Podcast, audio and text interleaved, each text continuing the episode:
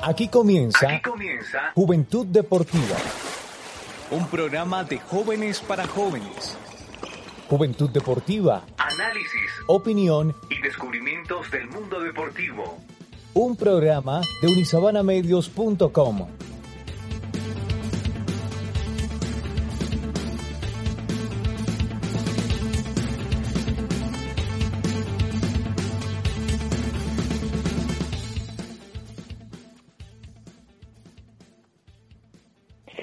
Bienvenidos todos nuestros oyentes a un nuevo programa de Juventud Deportiva, a una nueva temporada de Juventud Deportiva. Feliz de volver a acompañarlos a la una de la tarde en Unisabana Medios y feliz de volver a compartir con mis compañeros de Juventud Deportiva.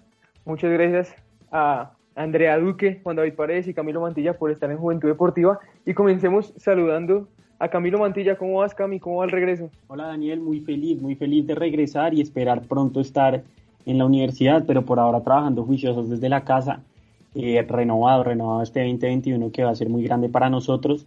Y yo quiero traer noticia- noticias del tenis, ustedes saben que me gusta mucho ese campo y se está disputando el primer torneo de alto nivel que es la ATP Cup.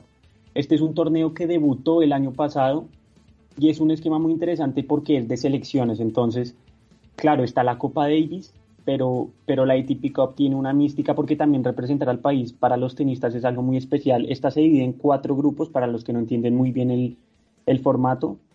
Son cuatro, cuatro grupos de tres equipos de tres países y pasan, pasan los primeros. Ayer hubo una serie buenísima que fue en la noche, fue a la una de la mañana, yo me la estaba viendo, de Serbia contra Alemania, de Djokovic contra Zverev.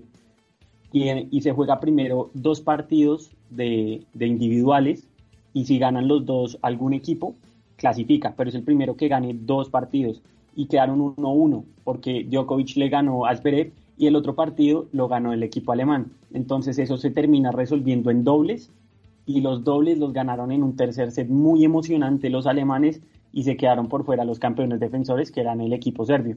Entonces va a estar buenísimo porque en las semifinales ya se metió Alemania y España que ya sabemos que tienen a Nadal. Y Cami, ¿quién es el favorito para esa, o a quién ves como favorito en esa copa? España, España es mucho más fuerte porque, porque Alemania depende mucho de, de, de lo que haga Zverev, Rusia depende mucho de lo que haga Medvedev y España tiene un equipo mucho más completo con, Carreño Busta, que está muy fuerte, con Bautista Gut y, y Rafa definitivamente. Bueno, vamos a ver cómo se sigue desarrollando esa copa y muchas gracias por la noticia, Camilo. Un gusto volver a tenerte acá. Saludemos a Andrea Duque. ¿Cómo vas, André?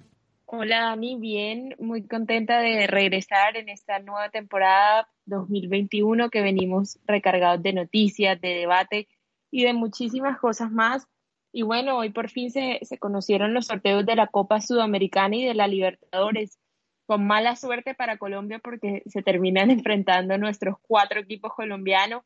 Las llaves quedaron Deportivo Cali versus Deportes Tolima y Deportivo Pasto versus La Equidad, eh, eso por la Copa Sudamericana. Y en la Libertadores ya conocen los rivales, pues Junior espera el ganador entre César Vallejo, que es de Perú, y Caracas de Venezuela. Y por parte de Atlético Nacional se espera el ganador del Royal París de Bolivia y Guaraní de Paraguay. Me parece este, que ojalá los equipos, los equipos colombianos tengan con qué tener una mejor presentación a nivel internacional, porque ya sabemos que la pasada temporada, fracaso total. Fracaso total, y pero tranquila, que ya hay un representante con jerarquía, vuelve el equipo con Nacional que mejor sabe jugar eh, copas internacionales en Colombia, que es Independiente Santa Fe, entonces tranquilos por ese lado, que se va a jugar bien. Juan David Paredes, ¿cómo vas?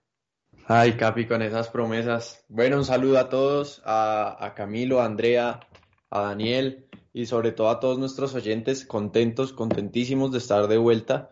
Eh, la falta que nos hacía no tienen idea. Y bueno, pues sí, como decía Andrea, también venimos recargados de entrevistas, pero sobre todo de debate, porque, porque siempre habrá algo que, que discutir aquí. Y bueno, yo les traigo una noticia mmm, un poco confusa para los fans del básquetbol, y es que ustedes saben que, bueno, LeBron James como el jugador más influyente de, del sí, bueno, no, tal vez no del siglo, pero sí de la última década de la NBA y como un, generador de ingresos increíble, pues cuando él habla todos lo escuchan en la NBA y sus últimas declaraciones dejan, dejan mucho que pensar porque pues bueno, ya se habla del juego de las estrellas ese fin de semana que si no recuerdan, eh, pues si recuerdan en el último semestre un día lo reconocíamos y decíamos que la labor de la NBA en marketing es impresionante. Pues bueno, ya está programado para el 7 de marzo y LeBron, eh, pues ya a pesar de que dijo que, que, se atiene a la programación, pues dijo que no tiene ninguna energía ni ninguna ganas de, de, realizar este Juego de las Estrellas. ¿Todo esto por qué? Pues porque el Juego de las Estrellas y, y todos estos eventos que se desarrollan ese fin de semana es especial para los fans, es, es como un espacio creado y pensado en los fans. Y pues sin, sin gente en las gradas, Lebron dice que no le haya ningún sentido, que en caso de ser convocado estará ahí claramente, pero, pero como que mentalmente no lo va a estar. Entonces eh, pone a pensar, yo creo que a los directivos de la NBA, porque pues a Lebron lo escuchan. Lebron sin duda tiene mucha influencia en esta liga. Así que no sé qué opinen ustedes. Lebron es un líder total, ¿no? Sí, claro, claro, Lebron es un líder y tiene toda la razón. Por ejemplo, ahorita, ahorita que si no estoy mal es en una o dos semanas el, Super Bowl, va a ser en Florida y tienen cierta capacidad, si no estoy mal, tienen 35%, 50% de capacidad en el estadio, pero porque es que es un show que es, que sin gente no, no vale la pena, claro, cumpliendo todos los protocolos, pero, pero imagínense ir a ver las mejores clavas, ir a ver un partido con todas las estrellas y que no haya público, pues pierde toda, toda esa mística. Entonces, pues sí es algo que deberían considerar y para los deportistas, ¿no? O sea, también por parte de que los espectadores no pueden ir a verlo, los deportistas no sienten ese apoyo, ¿no? Y Cami, con lo que decías, la noticia que tenía para el día de hoy era el Super Bowl que se juega el 7 de febrero entre los Buccaneers y los Chiefs. Interesante partido que, como tú decías, va a tener 35% de aforo y un dato no menor es que van a tener como acto eh, de agradecimiento 7.000 médicos vacunados. Entonces, ¿Qué opinan de esto ustedes? Bueno, más allá de lo del espectáculo y demás, es increíble lo de Brady. O sea, ya lo de Brady, yo creo que junto con LeBron, pues en Estados Unidos, en dos de los deportes más importantes que hay allá, eso ya, ya es llegar a un nivel legendario increíble. O sea, nadie va un peso por los Buccaneers y prácticamente eh, Brady, pues de la mano de Brady, ahí está Brady en otra final y llevando un equipo que, eh, que por cierto, otro dato ahí como curioso es el primer equipo en la historia de la NFL que va a disputar las finales en, como local, porque ustedes saben que eso, el, Super Bowl se rifa a principio de temporada. Y, bueno, pues finalmente ellos pudieron llegar y van a ser locales. ¿Locales y tú crees que ganan, Juan David? Pues es un equipo que viene desde atrás, o sea, al principio de la temporada nadie daba un peso por ellos. Se creía en Brady, pero no en los Buccaneers, porque nunca habían sido un equipo eh, muy importante en la liga. Y pues bueno, eh, yo creo que no tienen nada que perder y eso es una ventaja siempre para ese tipo de finales, para estos equipos. Entonces, pues eh, yo los veo como favoritos, a pesar de que no muchos, pues, y esa será la ventaja de ellos, yo, yo sí los veo como, como grandes candidatos. Bueno, vamos a ver qué pasa con todas las noticias que dimos. Este fin de semana el mundo deportivo va a estar agitado y recuerden que para estar pendientes de todo el mundo deportivo, de todos los deportes, eh, nos pueden seguir en nuestras redes sociales en Instagram como arroba juventud deportiva. Bueno, vamos con la canción tónica de Maluma y volvemos con nuestro gran invitado.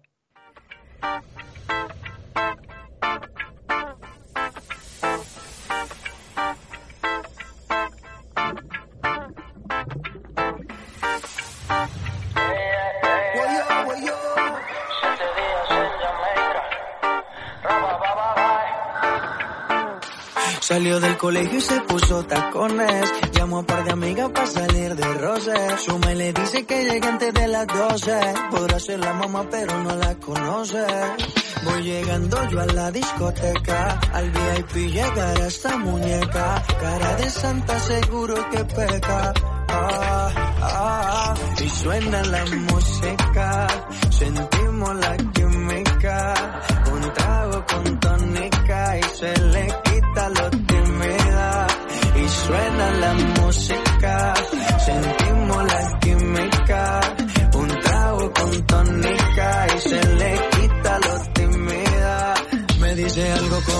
oh ya ya, oh na na, oh, oh ya ya, oh na na, oh, oh ya ya, oh na na, oh, oh ya ya. Fruit at the isla, sweeter than ever, organic way she grows. More precious than gold, diamonds and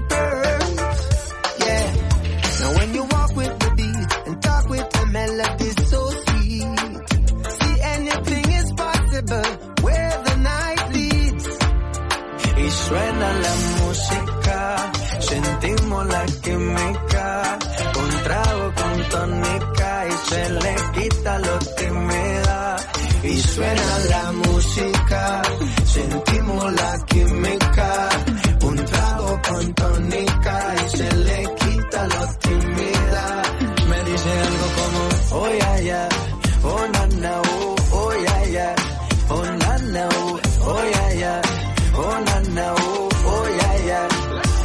Sale una noche pa' pasarla bien chilling cool. En la chiva con soltero con el tanque full. Siempre con los Nike nuevo pero flow es full Con más ala que una lata de Red Bull. Y aunque la disco está explotada de Yales Tú eres la que más sobresale. Ese culito de la falda se sale Que chimba fuera que me lo regale. Suena la música, sentimos la química, un trago con tónica y se le quita lo tímida. Y suena la música, sentimos la química, un con tónica y se le quita lo tímida.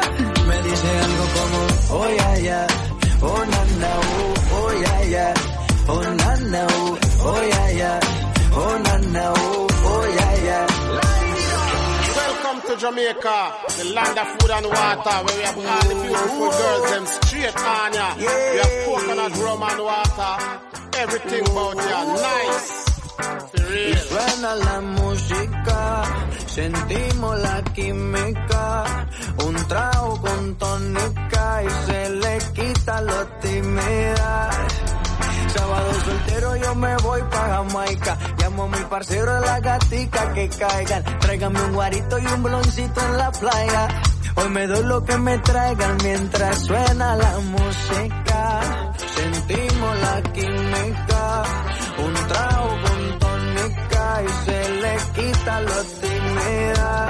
Me dijo algo como, oh ya ya, oh na na, oh, oh ya ya, oh na na, oh, oh ya ya, oh na na, oh. No sé qué dijo pero todo me gustó. Es momento del descubrimiento semanal. Bueno, y el descubrimiento semanal de hoy es un futbolista con el que hablaremos de diferentes cosas. Su nombre es Santiago Sánchez, pero antes de hablar con él, quiero saludar a Juan David Cárdenas, que tuvo unos problemas técnicos, pero ya llegó. Juan David, ¿cómo vas? Hola Daniel, hola a todos, un gusto, un placer estar aquí. Sí, pues eh, la coyuntura de la pandemia haciendo de las suyas una vez más. Eh, feliz de volver, feliz de acompañarlos de este gran equipo de trabajo que tenemos.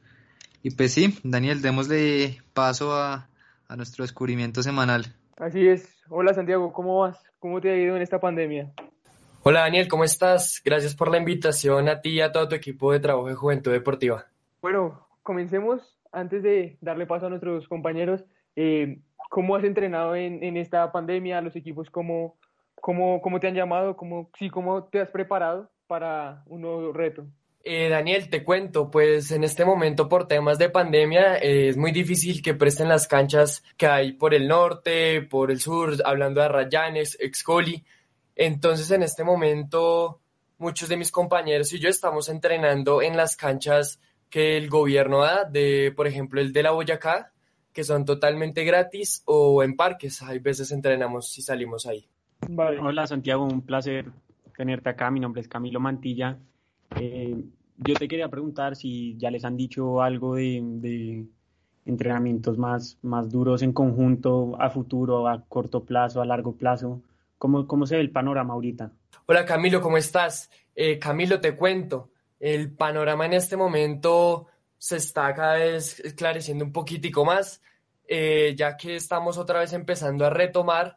eh, lo que están haciendo la mayoría de clubes es empezar eh, progresivamente con algunos jugadores. Entonces, antes se estaba entrenando ya personalizado de a uno o dos jugadores, ya se está haciendo más progresivo y se está entrenando por ahí de a ocho jugadores. Primero que todo, un saludo, eh, un placer tenerte aquí con nosotros y quería hacerte una pregunta. Mi nombre es Juan David Cárdenas y mi pregunta es, ¿cómo ves tú eh, la vuelta de los partidos entre, entre clubes? Pues ya divisiones menores, eh, ¿les han dicho algo? ¿Tienen algún tipo de información? ¿Están jugando eh, tal vez menos personas. Un ejemplo podría ser, no sé, fútbol 5, fútbol 7, o, cómo están manejando eso, cómo, cómo lo van a manejar. Hola Juan David, eh, te respondiendo a tu pregunta, yo considero, o por lo que nos han dicho, es que puede ser que el fútbol retorne a mediados de marzo, casi finales de marzo, todo dependiendo cómo vaya evolucionando esto de la pandemia. Y claramente se seguirá con el fútbol 11 y con las medidas de bioseguridad correctas. Vale, eh, Santiago, mira, yo soy el otro Juan David, mucho gusto. Eh, también agradecerte, eh, qué bueno tenerte aquí. Bueno, ya para ir dejando un poquito de lado el tema de la pandemia, que yo creo que ya todos estamos, ya hemos escuchado de ella un año. yo quisiera conocer un poquito de tu trayectoria, en qué clubes has estado, en qué posiciones has jugado, porque pues sabemos que muchas veces hay jugadores que, que van cambiando de posición, entonces quisiera conocer un poquito de eso, de tu trayectoria en el fútbol. Claro que sí, Juan David. Eh, yo comencé desde pequeño, desde los cinco años, empecé en un club que se llamaba Club Los Pibes. De ahí eh, fui avanzando, estuve ahí uno alrededor de tres años y ahí empecé a estar en Santa Fe. Estuve en las escuelas de Santa Fe cuatro años más y los últimos tres años eh, duré en las inferiores de Santa Fe y, y, antes de la pandemia, seis meses antes, me cambié de club a Belgrano y en este momento eh, estoy sin club totalmente, estoy solamente entrenando. Eh, también para que sepas más de mí, ¿qué te cuento? Te puedo contar, eh, he jugado el Olaya Mayores, actualmente tengo 17 años, el, juego el Olaya Mayores, jugué en diciembre del año pasado, antes de pandemia claramente y también he estado en nacionales sub 15, nacional sub 17 y he viajado a torneos internacionalmente también. Y Santiago, me causa un poco de curiosidad, mm, pues digamos que de los equipos en los que, me mencionas, pues yo creo que el que más llama la atención tanto a nosotros como a los oyentes es Santa Fe. Eh, ¿Por qué sales de Santa Fe? ¿Por qué se da esa salida de Santa Fe cuando pues, venías de un proceso larguito siempre? Son tres años.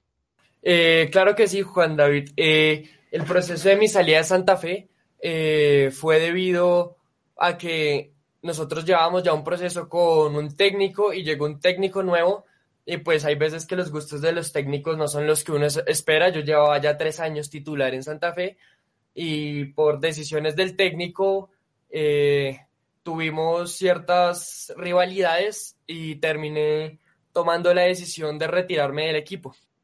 Interesante, interesante Santiago porque es, son temas que pueden pasar tanto en la élite y nos estamos dando cuenta que es, pues que puede pasar desde las inferiores, ¿no? Que puede pasar desde que están muy pequeños los, los jugadores.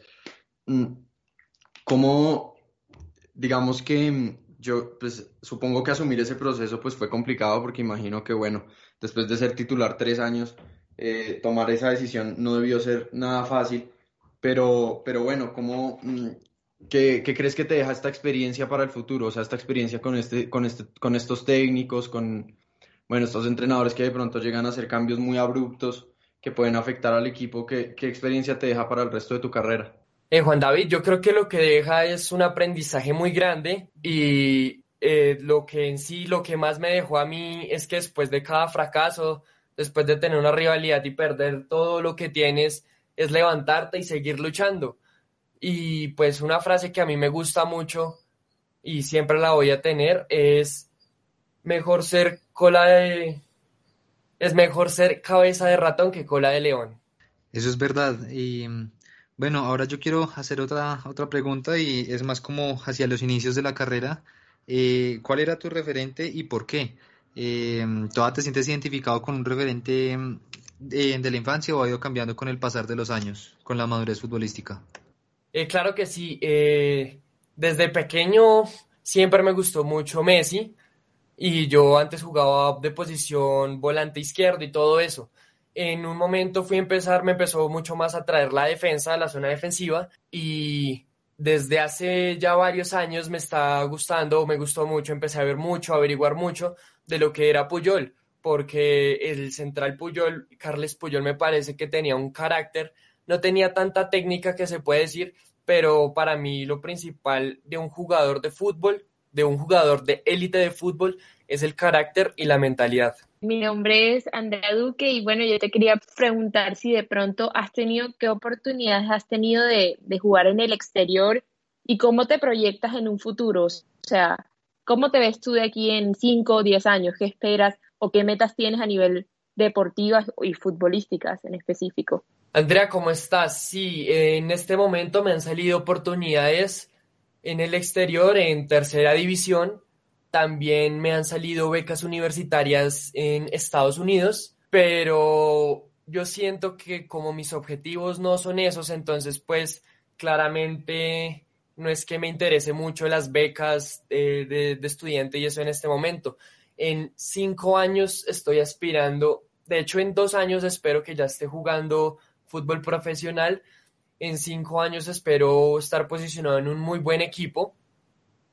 Y si tú me preguntas en diez años, mi mayor aspiración en el fútbol es poder jugar un mundial con la selección.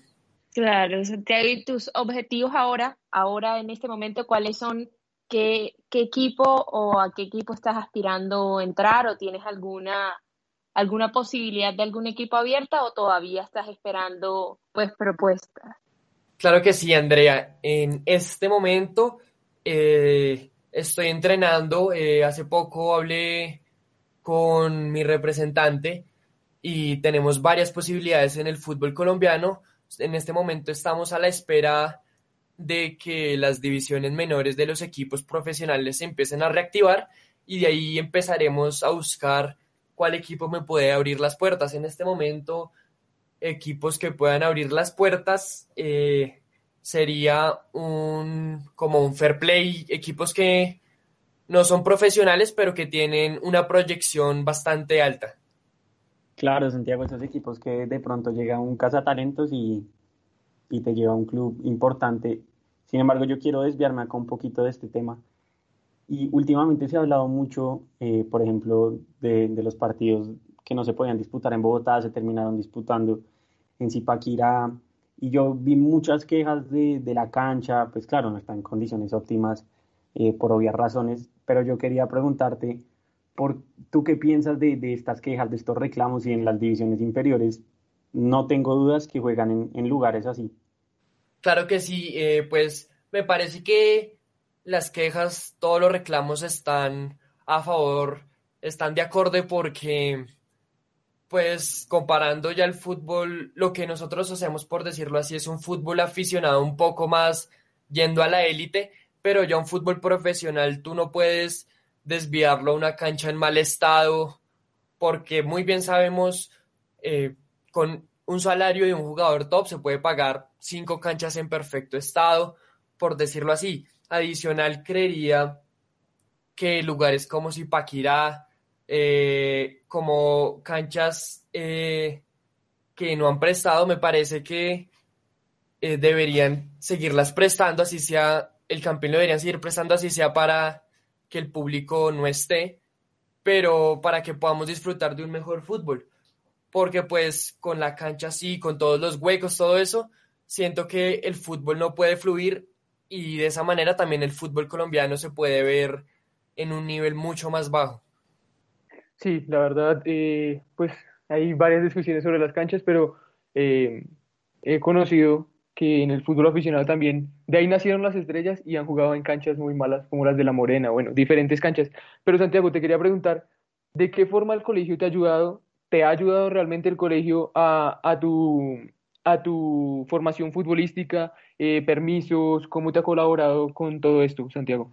Daniel, claro que sí, eh, yo desde hace dos años llevo entrenando doble jornada, entreno de 7 a 10, 11 de la mañana y de 4 a 5 y media, 6.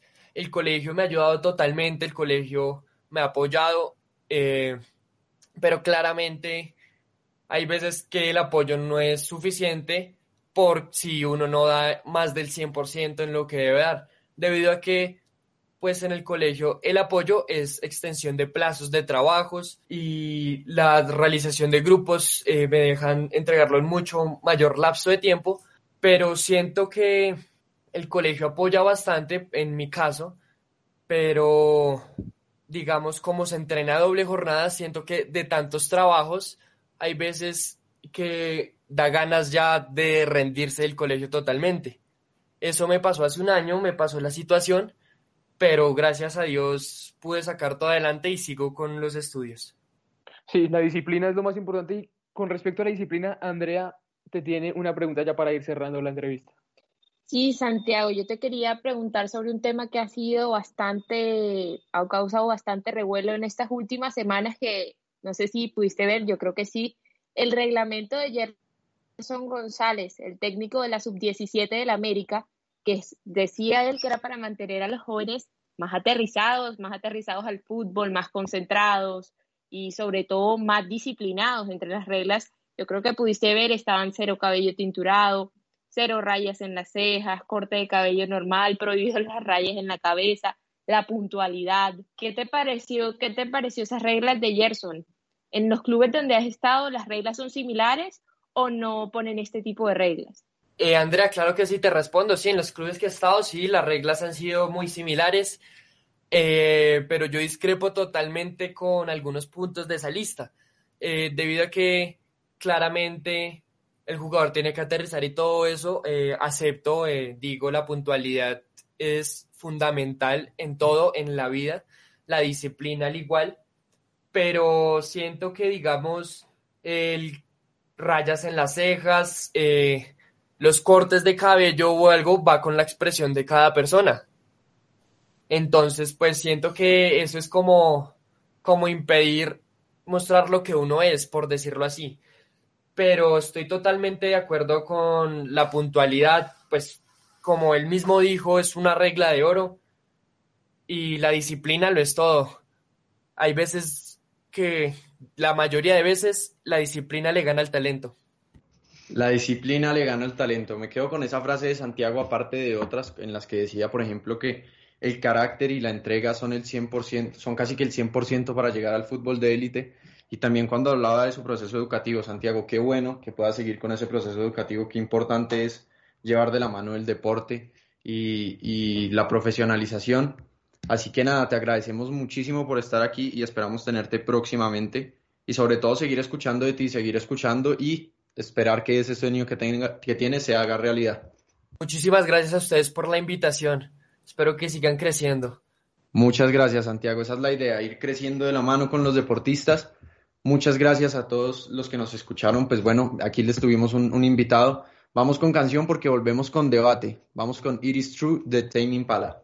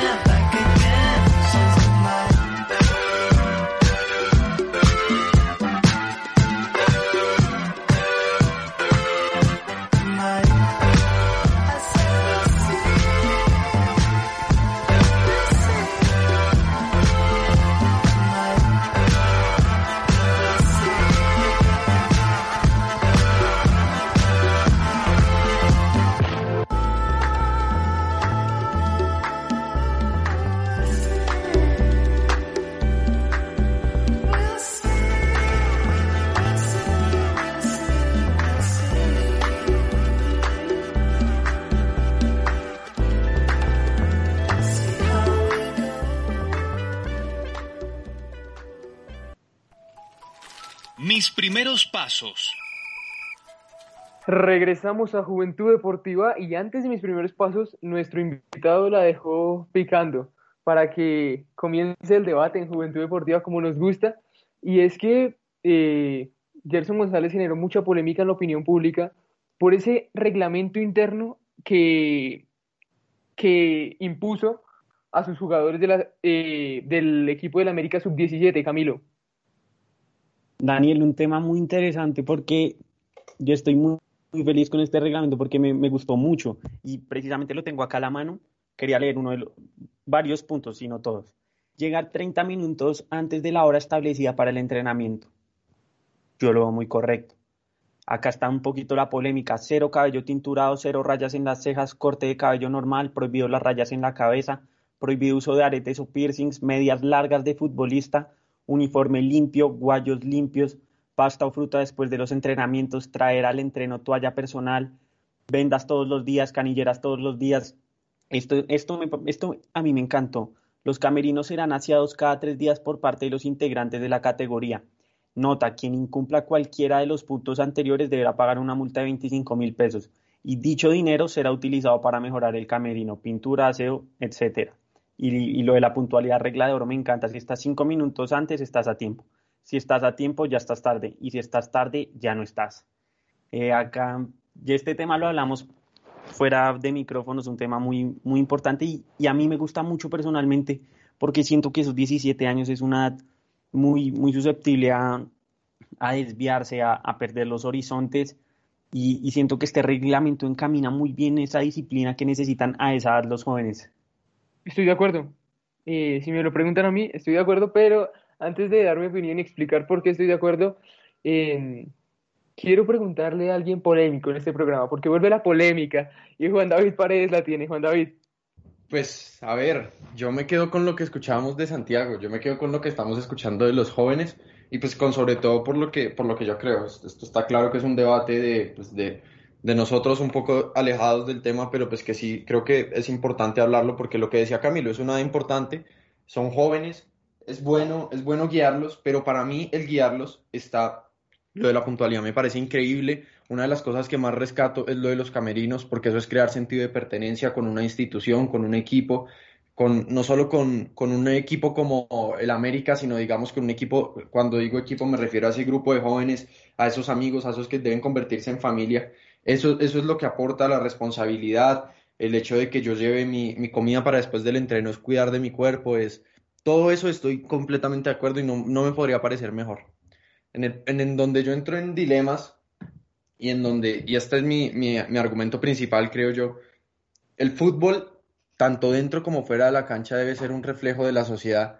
Y para mí eso de empezar a prohibir cortes, empezar a prohibir tatuajes, empezar a prohibir para mí es, simplemente contribuir a estigmas que ya están mandados a recoger desde hace mucho tiempo, de que las personas tatuadas son malas personas, de que son eh, drogadictos, de que son, sí, entonces para mí es contribuir a esos debates que no tienen ningún punto y es simplemente eh, coartar la libertad de expresión de ellos, que para, para alguien dirá, pero eso es una bobada, eso es no sabemos por qué se lo está haciendo, no sabemos eh, de dónde viene su inspiración para, para, el corte raro, no sabemos de dónde viene la inspiración para el tatuaje.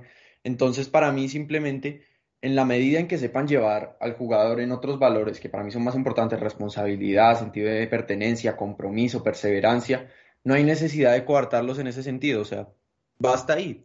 Yo acá estoy un poquito en desacuerdo, porque es que el tema o sea, yo entiendo el punto de esa expresión, de los estigmas, pero es que acá lo que a mí me parece clave es la edad en la que están aplicando este reglamento. Porque de pronto ya cuando están en un equipo profesional, pues van a tatuar, ya hacer el corte que quieran, a ponerse los piercings que quieran. A mí lo que me parece clave de estos puntos es la, la categoría sub-17. Sí, yo estoy de acuerdo con Camilo, aparte que el mismo Gerson decía que esta es una edad demasiado compleja y es lo bueno que ellos entiendan que la disciplina pues está impuesta y también lo entiende un poco Juan David de los estigmas creados pues por las personas que de pronto llevan tatuajes y sí, lo que Juan David decía, pero yo pienso que es una edad en la que se deben centrar más en lo futbolístico, más allá de ir a tinturarse el cabello, más allá de cambiarse el look, Eso es algo que de pronto no tiene que influir mucho, pero que si son las reglas de él, pues deben respetarlas porque es su entrenador y su mentor. E incluso Gerson González decía que esto se lo aprendió, pues no las reglas del cabello y eso, pero que le aprendió en parte mucha de esa disciplina a Reinaldo Rueda, quien fue su, su técnico cuando, cuando él estaba en divisiones menores. No, y qué pena, no sé si Juan David Cárdenas iba a hablar, pero es que Juan David Paredes, por favor, eso de por qué se tiene que cortar el pelo, o sea, ¿qué lo puede llevar a cortarse el pelo de alguna manera? Ver el ejemplo de los futbolistas grandes o de los futbolistas ya consolidados, pero ellos son futbolistas consolidados, lo decía el Bolillo Gómez, que ahora están más pendientes de, la carterita, Luis Butón, de, de, de, los aretes, de pintarse el pelo a jugar fútbol. Entonces, ¿qué está primero? Lo que decía Bolillo, ¿a quién le han ganado? ¿A quién le han ganado para ir agrandaditos a, al entrenamiento, que con su carterita? Entonces, yo estoy de acuerdo con que en, en una edad, es que el problema no es que se pinten el pelo, el problema es la edad. ¿No hay prioridades en esos jugadores antes de pintarse el pelo o tatuarse? A ver, pues también estamos hablando como si tuvieran 13 años, o sea, muchas veces esos pelados de regiones alejadas, de regiones a los 16, 17 años ya han vivido mucho más que yo creo que más de uno en esta silla, o sea, incluso más que yo, más que tú.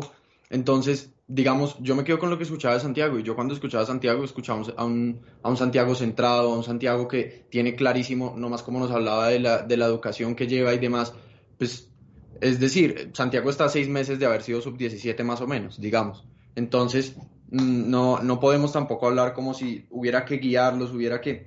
Para mí, el, el, futbolista que va a ser responsable, que tiene el talento, que tiene la disciplina, la tiene por encima de lo que se haga en su cuerpo. Es decir, y así, y, y puede haber otro que simplemente no lo va a tener y puede que no tenga ni un tatuaje, puede que tenga el corte de pelo más normal, puede que tenga un piercing, pero eso está en la mentalidad, eso está en la cabeza, más allá de lo que yo hago con mi, con mi cuerpo, con mi físico, con mi exterior. Eso para mí, eso está por dentro. Es decir, el que lo tiene lo va a tener tatuado, lo va a tener con el pelo normal, lo va a tener sea como sea.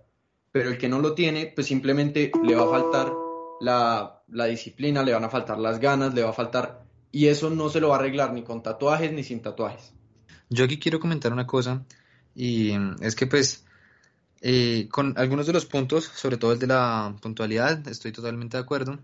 Tal vez el del corte de cabello es el que me parece un poco más extremo y pues más ahora en el contexto donde estamos que pues la libertad de expresión es algo como tan de todos los días. Entonces pues sí, concuerdo en que un corte de cabello no te encasilla como un futbolista que vaya, o un futbolista, un deportista que vaya a ser descarriado, amante de la fiesta, eso.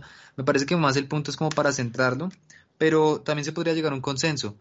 Si el joven viene con, con que simplemente le gusta hacerse una línea en, en, en la ceja, pero pues es un muchacho que llega, que, que siempre está pendiente, que ayuda al equipo, que, que está pues pendiente de, de, su sentido de pertenencia con, con, la institución y más que todo con el equipo, con el grupo de jóvenes que tanto mencionaban, me parece que pues no habría ningún problema en que el muchacho se haga una ceja. Eh, si ya pues él eh, hace la ceja como para mostrarle a sus compañeros, distraerlos, llevarlos a, a otros sitios que, que, tal vez no sean muy deportivos, pues ahí sí se podría entrar a hablar y a restringir esto.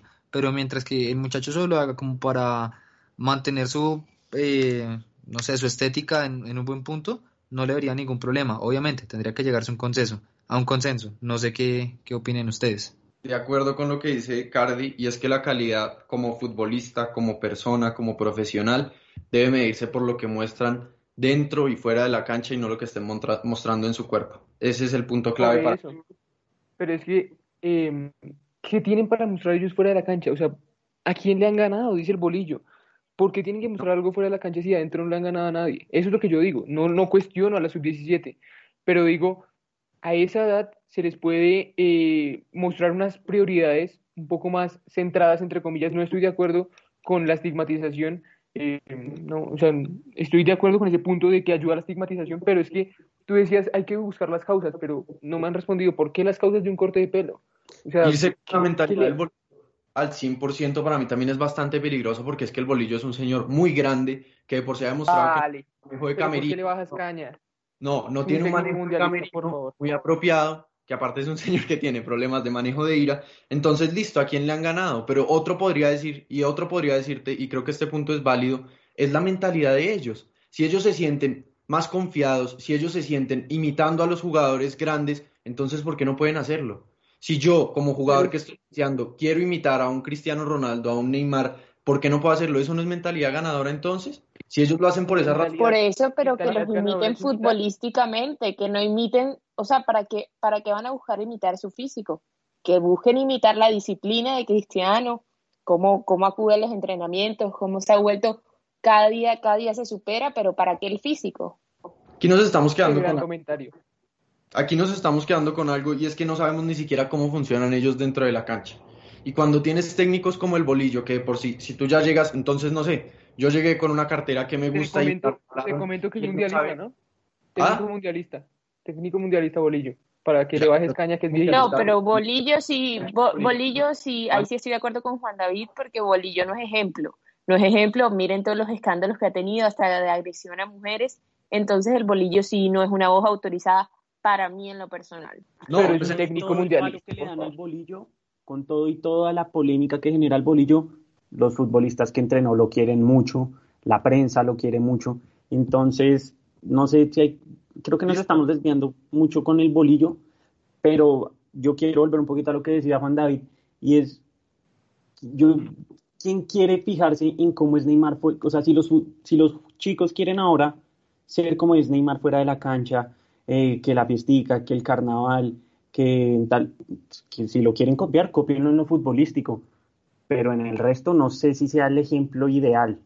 Miren, yo, yo creo que nos estamos quedando con algo grave y es que, por ejemplo, un entrenador, tener un entrenador como el Bolillo, digamos, que no sé, a mí me dio, simplemente yo llegué al equipo y ese día me quise cortar el pelo diferente y que ya por eso yo vaya a entrar perdiendo con un técnico, ahí radica el problema.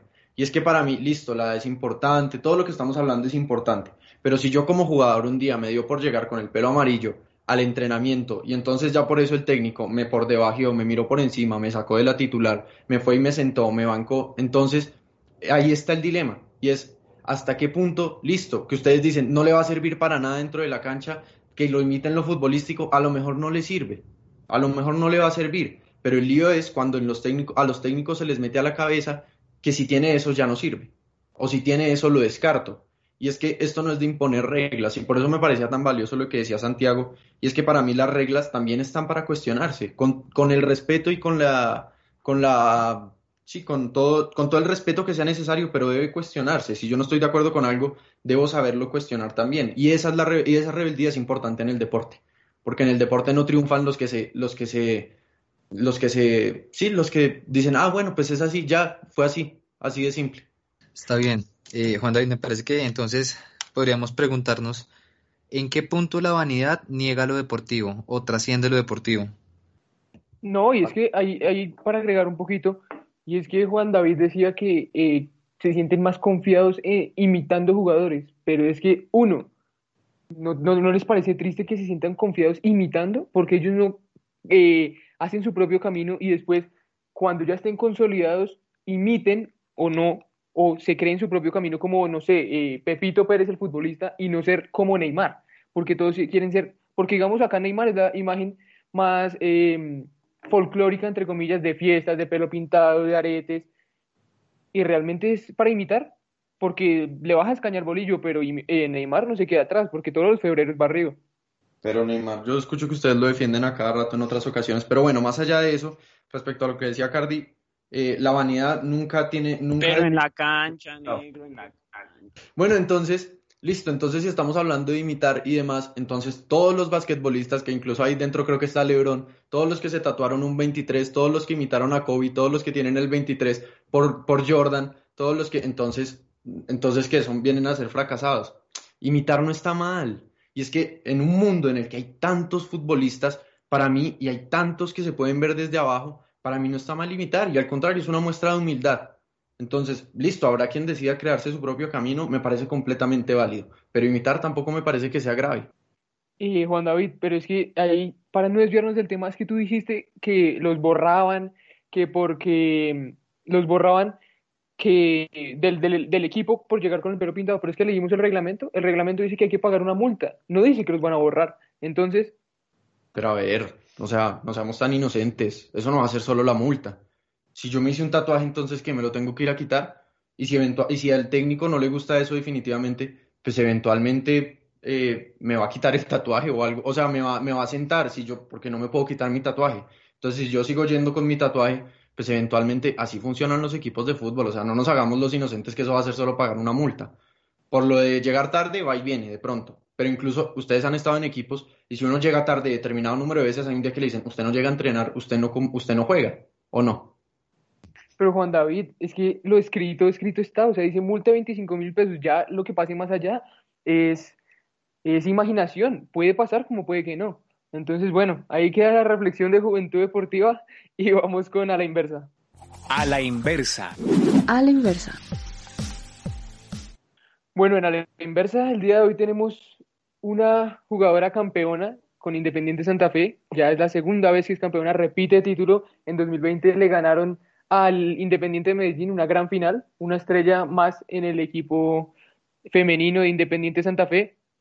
Y bueno, eh, Gabriela Huertas, una gran jugadora, una gran defensa y si no estoy mal convocada a las últimas eh, convocatorias, valga la redundancia, de la selección Colombia, André. Sí, Dani, una gran jugadora, yo creo que tiene mucho, mucho para aportar y yo creo que la trayectoria también que la acompaña y todos los sucesos pues del anterior campeonato la tienen para cosas grandes. Y es que eh, para hablar un poquito del palmarés de, de, Gabriela Huertas, es una jugadora de Moniquira, nacida en 1991, juega de mediocampista, cometió un error ahí, mide 1.60 y ha estado desde 2017 en, en el equipo profesional de Santa Fe. Fue campeona en 2017 y en 2020. ¿Cómo ven esta liga femenina que se armó? ¿Cómo ven esta liga femenina que se armó muy rápido? Me parece un retroceso, la verdad, Capi. Y me parece que pues es muy triste que de haber tenido una liga un poco mejor estructurada y demás el año pasado, este año volvamos a una prácticamente una liguilla de tres meses porque va a ser muy cortica, va a ser muy rápida. Eso no le sirve a las chicas y las chicas son profesionales y necesitan una, un, un torneo serio. Entonces me parece que es un retroceso y lo veo muy negativo. Sobre todo, sobre todo es un retroceso después de que el presidente de la Conmebol ya confirmará que en torneos femeninos el campeón de Libertadores y Sudamericana se va a enfrentar con, con, los europeos. Entonces sí, sí es un retroceso muy grande porque si queremos dar ese salto de calidad, sabiendo que tuvimos al Huila campeón de Libertadores recientemente eh, femenino, entonces ahí hay que evaluar muchas cosas. Hay que evaluar muchas cosas y es que lo que decía eh, Juan David, es un despropósito que le pongan dos meses a una liga femenina cuando la liga femenina eh, ha dado buenos resultados, la gente ya está cogiendo un poquito de cultura de verlos, eh, pues lastimosamente no se puede ir a los estadios, pero ya se apoya más, ya tiene más visibilidad, ¿por qué no aprovechar eso y potenciarlo, no, Andrea? Sí, exacto, eso es a lo que yo, al punto que me quería dirigir, potenciarlo, yo creo que pues tienen que tomar cartas en el asunto porque parece que hay años que lo potencian, pero otra vez se retrocede y así, entonces no hay como una constancia en esa liga o en el fútbol femenino aquí en nuestro país. Entonces esperemos que puedan consolidar algo que sea fijo, no que esté un, un, un, torneo sí, otro no, un campeonato sí, y así porque así nunca van a llegar, yo creo que al nivel que ellas mismas y que todos esperamos. André, sí, eh, totalmente de acuerdo y eh, pensando aquí un poco, me parece que es como si los dirigentes no creyeran que las futbolistas pueden aguantar las presiones. Y pues tenemos un campeón de Libertadores, o sea, ¿qué más presión que eso? Eh, es como si un año más allá de potenciarlo, no las presionaran, eh, no creyeran que pueden ser presionadas, reformulo, porque han demostrado que sí, cuando se les llama responden y pues si han visto los partidos, no son eh, de mala pues de mala categoría, son partidos muy competitivos y que se les ve sobre todo ganas, que me parece a mí es lo más importante en, un torneo, las ganas. Las ganas y un, detalle corto antes de que otro hable, el tiempo real de juego, es que no se tiran al piso, eh, no se la pasan peleando con el árbitro, se dedican a jugar y son muy buenos partidos. Las finales, por ejemplo, Santa Fe jugó un partidazo y pues bueno, no entiendo, no entiendo, hay cosas de la mayor que no entiendo, no sé. Simplemente hay mayor cosas que sí, que pasan, que lo que decías, el nivel fue, fue muy bueno y, y yo me quedo con eso, con que está creciendo, eh, sobre todo eso. Uno veía ya en las fases finales que, digamos, en redes sociales, por ejemplo, como Twitter, que todo el tiempo se está hablando, que es como donde más tiene uno, uno puede tener una referencia de, de qué se está viendo, de qué, que está, que está, sí, que está viendo la gente.